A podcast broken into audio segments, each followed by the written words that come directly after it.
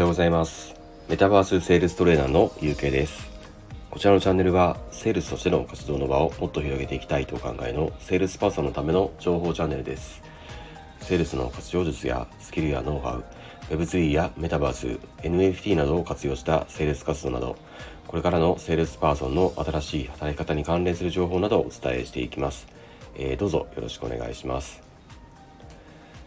はい、えー、それではですね、えーと、今回ちょっと本題に入らせていただく前に少しちょっと、えー、メタバース関連というかあの VR 関連ですねの話をちょっとさせていただきたいんですけども、えー、ちょっとですねついえっ、ー、と昨日かな、え、昨日のニュースで、え、発表されたのがありましてえーですねあのソニーがですね、えー、プレイステーションの、え、VR2 というのをですねえー、2023年の初頭に発売するというね発表が、えー、ありました。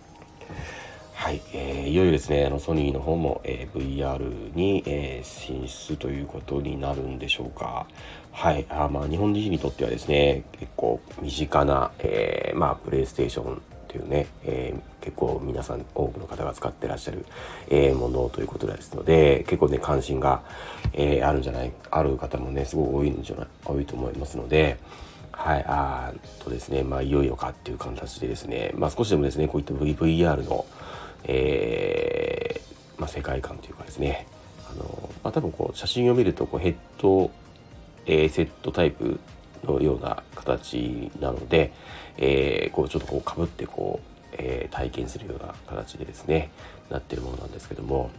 はい。まあ少しでもですね、こうリアルな体験を、えー、できるようになると、えー、少しでもですね、あの、こうメタバースの、えー、可能性というか、えー、っていうのが、まあ、より、えー、身近に感じて、えー、来てくれるんじゃないかなというのを、期待しながら、えー、発売を、えー、ちょっと待ってみたいなと思います。はい。えー、まあ、今回のですね、ちょっとテーマについては、実はこの VR のことも、えー、だいぶ関係をしてくる、えー、話になってくるくるんですけども、えー、ちょっとですね、そうすれば、えー、今回のですね、ちょっと本題に入らせていただきますけども、えー、今回はですね、え円安でメタバース時代に遅れを取ってしまう日本人、えというですね、ちょっとテーマでお話をさせていただきたいと思います。え日本ではですね、まあ、ここしばらく円安円安ってま騒がれてきてますよね。まそして、えー、様々なところでは、まあ、円安の影響を受けているわけですけども、まあ、やはりですね、私たちのこう身近、一番身近で、えー、影響を受けているものって、やっぱりこう物価の上昇になってくるかと思うんですね。いろいろなですね、まあ、商品サービスについてが今どんどんこう、まあ、値上がりをしていますよね。で特にですね、まあ、日本の場合って、えー、もうかれこれですね、もうこう20年以上はですね、こう働いている方の賃金が上がっていないというですね、まあ、賃金がですね、上昇が当たり前の、えー、他の諸外国から比べると、まあ、かなりですね、ちょっと心配になってくるような、えー、国でもあるんですけども、まあ、そのようなね、こともあって、まあ、今まではですね、あの商品サービスを提供する側からすると、まあ、なかなかですね、まあ、賃金が上がらないこと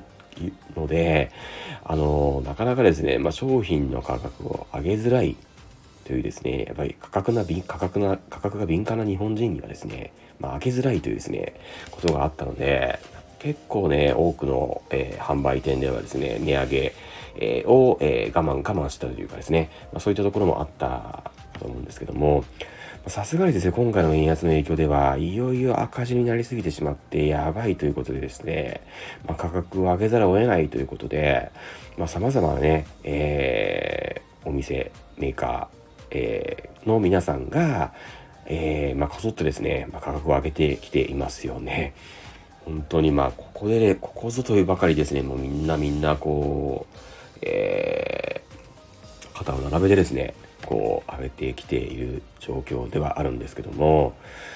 えー、ただですね、まあ、物価が上がるといってもですね、まあ、これはちょっとですね補足としてなんですけど、えー、これ諸外国と比べるとですねやっぱ日本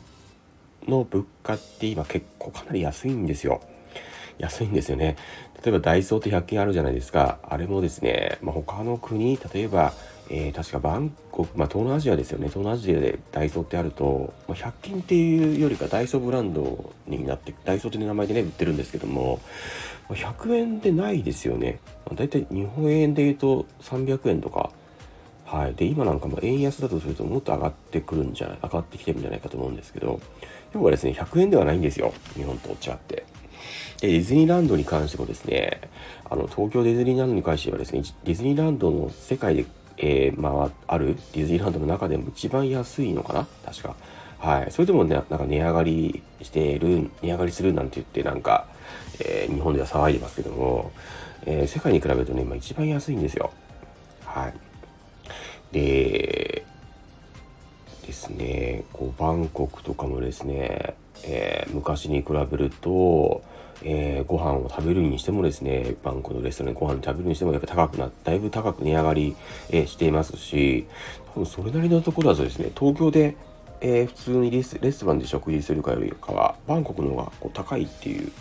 えー、らしいですよね。まあ私もちょっと最近はあの行っていないので、何とも言えあれわかんないんですけど、なんか話を聞くとそうらしいですよね。で、あと日本国内でもですね、みんながみんな安いかというとそうではなくて、あの、ニセコというですね、観光地が、えー、ありまして、まあスキーとかそういったスノーボードとか、に関しては、まあ、外国の人からするとですね、日本のニセコっていうと結構有名らしく、あの、すごい景色が綺麗で、えー、そういったところだっていうところでですね、まあ、外国人観光客がよく足を運んでる、えー、ところなんですけど、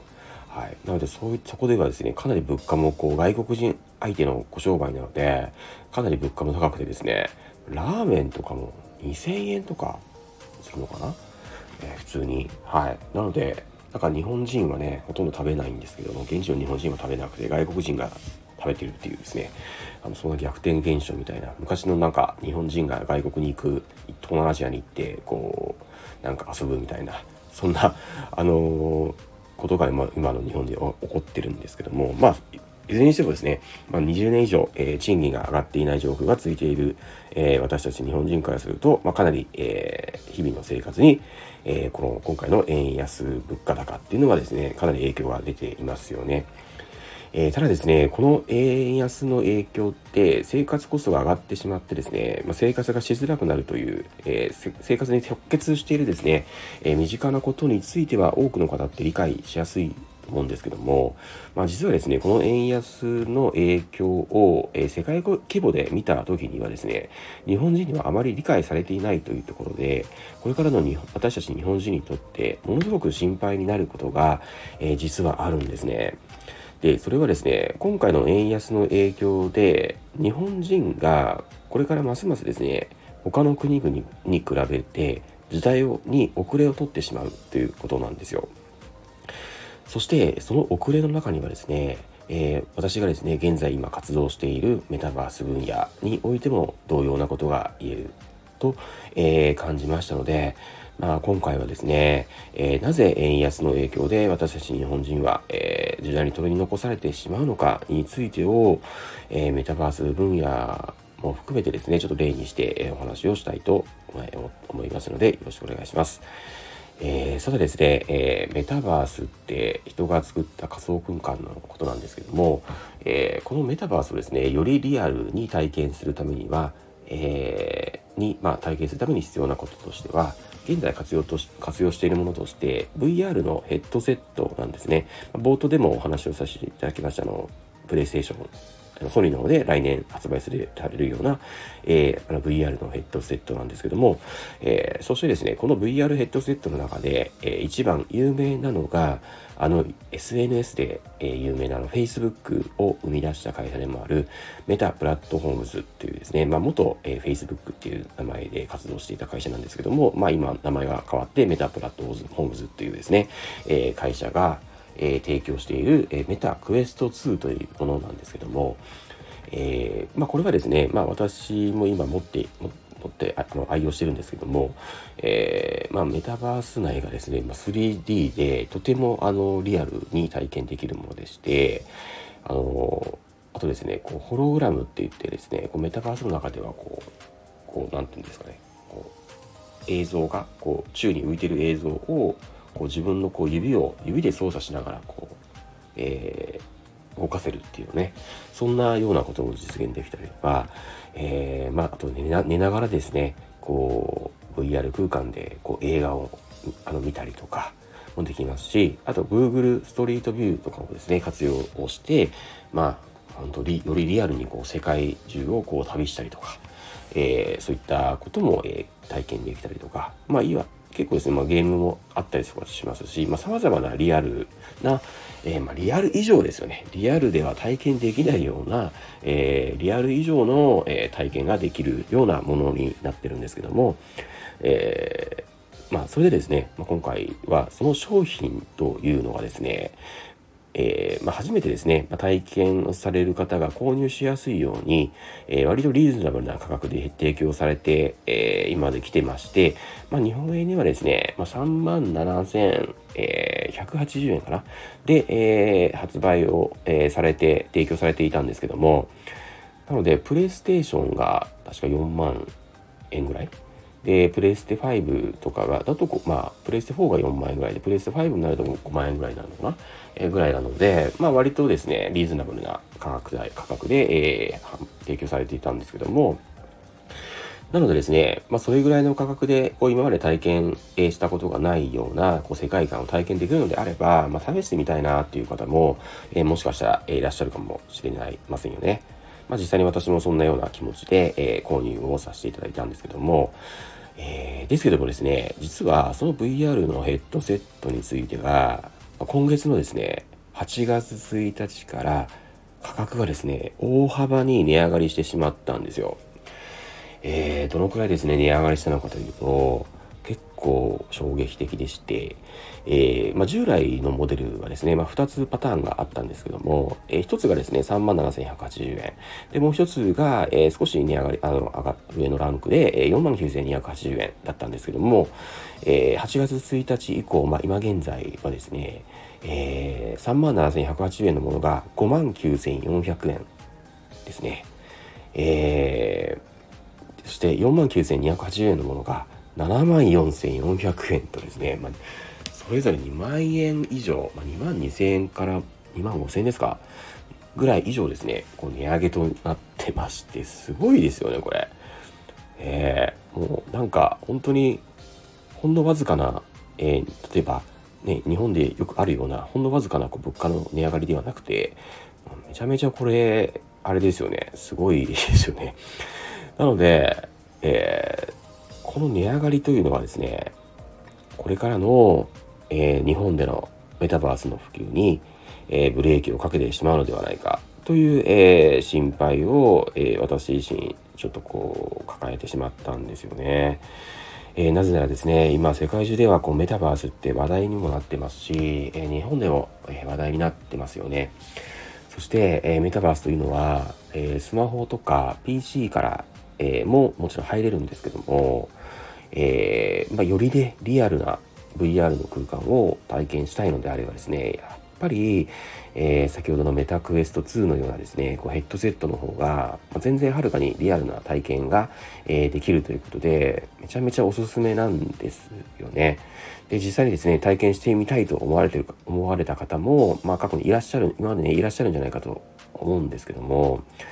そして、えー、じゃあどれにするって考えた時に、えー、購入しやすくて、まあ、多くの方が使っている、えー、メタクエスト2から、え試してみようと考える方が多いですよね。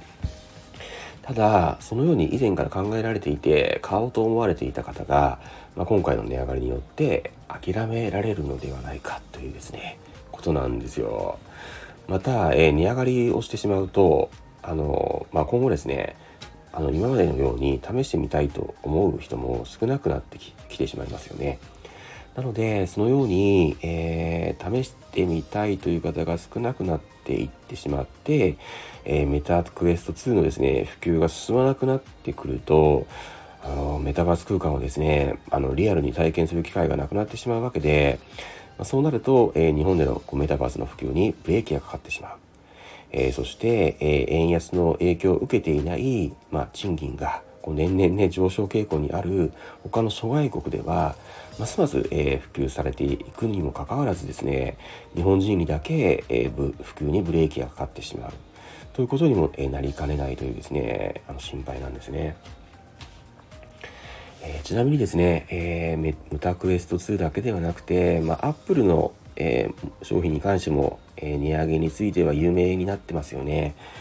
えー、あれも同じですよね。同様で同様でして、えー、まあ、ただ iPhone についてはですね、まあ、すでに多くの方が持っていらっしゃるので、別に買い替えする理由がなければ、あまり時代に飛び残されるとかの心配はないと思うんですけども、ただまだ購入をされていらっしゃらない、まあ、子供たちとか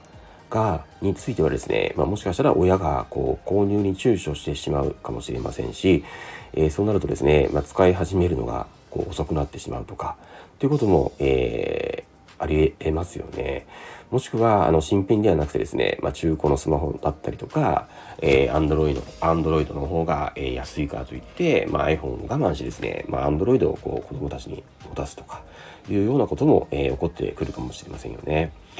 なんかですね、まあ、要は今までのように手軽に買えないんで、これからもた,、えー、持たれるですね、えー、子供たちのことが逆に心配になったりも、え、しては、え、来てしまったりもするんですけども、え、またですね、え、子供たち以外にもですね、ま、iPhone 以外の例えばそのその他の商品、え、製品をについて、え、これからは購入してみたいなっていうような方,、え、方もいらっしゃいましたよね。例えばえー、今まではこう Windows のパソコンを使っていた方が、まあ、スマホがね iPhone だから、えー、パソコンも Mac の方が使いやすいからという理由で、えー、検討していた方もいらっしゃるかと思いますし、えー、iPad とか AirPods とかあの Apple Watch についても同様に、えー、Apple 製品同士のこう相乗効果の利便性などのこうメリットから、えー、購入を検討されてきてきた方も、えー、いらっしゃいますよね。そのような方々も、まあ、今回の値上がりによって、えー、諦めてしまうように、えー、ななってしまう。えー、よりね、こう便利になりそうだけれども、まあ、しょうがない、えー、このままでいいかな、みたいなですね、そんな感じで諦めてしまう。とか、あと、まあ、実際にですね、本当使ってみたら、めちゃめちゃ良かったっていう、えー、初めての体験も、え体験できないままですね、まあ、知らないまま、現状維持のままで、えやり過ごしてしまう。えでもですね、まあ、日本人にとってはですね、現状維持のままだとしても、えー、日本以外の諸外国の国々は、えー、構わずどんどん進んでいってるわけですから、日本人同士でですね、まあ、知らないだけであって、どんどん時代から取り残されていってしまう。えー、そのようなことが、え起こりえそうでですね、もうめちゃめちゃこう、心配はしてるんですよね。えー、でもですね、まあ、今の世の中こうインターネットで世界中とつながっているんだから別に時代に取り残されるということは大丈夫でしょうみたいな、えー、もしかすると、えー、そう思われる方も中にはいらっしゃるかもしれませんよね。ですけども、まあ、普段私たち日本人が知っている、えー、インターネットので書かれたこう世界の情報ってほとんどが日本語で書かれてますよね。あれってアクセス数をですね稼ぎたい日本人が日本に関心がありそうな、まあ、要は日本人に関心がありそうなですね、話題だけを選んで、日本語で書いている記事なんですよ。えー、これって、要はアクセス数を稼ぎたい人の気持ちを考えてみると、分かりますよね。どのような記事を書いた方がいいかとか。ただ、実際はですね、世界で起こっている多くのことというのは、みんな英語で書かれているものばかりなんですよ。でも日本の方々の多くって、えー、英語で英語の記事って読まなくないですかね？結構えっ、ー、となんつうんだろう、えー、わざわざあれですよね。日本語でこう変換してまで読まないですよね。なので私たち日本人が知っている海外の情報ってそのようなアクセス数を稼ぎたい日本人に受けそうなあの話題のようなですねほんの一部のものだけなんですよ。なので、メタバースのことで例えるとすると、メタバースでは世界でこの、えー、世界ではこのようなことが起こっているとか、VR ではこんな体験ができるようになっているとかっていう情報っていうのは、まあ、ヘッドセットがですね、こう値上がりをしてしまって、まあ、購入にができないですね、日本人にとっては関心のないことことだからといってですね、そのような記事は日本人に向けては書かないようになってき、えー、てしまうということなんですよ。なので、このようにですね、日本人が関心を持っている情報しか世界の情報というのは入ってこなくて、えー、そういうような状況なので、まあ、どんどんですね、世界の情報に触れる機会が減ってしまっている。えー、というのが、えー、今までの、え状況ですし、えこれからはですね、そのようなことがさらに顕著になっていくと思うんですよね。え海外旅行もそうですよね。円安の影響で、え海外旅行も高くて、ますます行けなくなりますから、え実際にですね、足を運んで情報を仕入れるのか、一番とか言ってもですね、そういったこともますますしづらくなってしまう、えー、ということなんですよね。えー、でもですね、まあ、だからといって、えー、円安物価高のことについてはですね、私たちではもうどうすることもできないですから、えー、まあ、しょうがないとはしょうがないんですけども、ただですね、まあ、今回のテーマの中で私が一番お伝えしたいことは、え円安や物価高の影響については私たちの身近な生活のことだけではなくてこれからの世の中における利便性の向上だったり時代の進化についてもめちゃめちゃ影響が出てくるということをですね知ったしていただきたくてですねえー、そして私たちがですね普段から触れている世界の情報というのは日本人に関心のがあるもののほんの少しの情報であって、えー、本当はですね本当に起こっている、えー、ことというのは、ま、あの待っていてもですね全くこう流れてこないですよ。えー、そのようなことを、え事実をですね知っていただきたいんですね。そして、これからはですね世界からますますこう取り残されないためにも、えー、そのための対策としてですね、えー、世の中のことや世界で起こっている情報を、まあ、今までよりもですね少しでも良いのでこちらから、えー、仕入れるような努力をしていただいて、え時代に取り残されないように、えしていただくとかということが、えー、まあ、これからの日本がますます、え世界から遅れていって、え住みづらい環境にならないで済むようになる、え第一歩かと思いますので、えー、ぜひですね、えー、今回の、えー、話を、え参考にしていただけたら、え嬉しいです。はい、えー、すいません、え今回はちょっと長く放送になってしまいましたけれども、え最後までお付き合いをいただきまして、え本当にありがとうございました。それでは、え今回の放送は、え以上となります。こちらのチャンネルでは、えー、病気を理由にセールス活動を辞めた元トップセールスマンがリアルの対面セールスから今後発展していく Web3 やメタバースを活用した非対面でもセールス活動ができる環境を作るために日々奮闘している様子やその中での学びや気づき、そして今まで培ったトップセールスとしてのセールスノウハウやこれからのセールスパーソンの新しい働き方についてお伝えしていきます。えー、もしご興味、ご関心をお持ちの方はぜひチャンネルをフォローいただきまして、えー、今後の放送もお聴きいただけたら嬉しいです。それでは、えー、最後までお聴きくださりありがとうございました。素敵な一日をお過ごしください。メタバースセールストレーナーの UK でした。それではまた。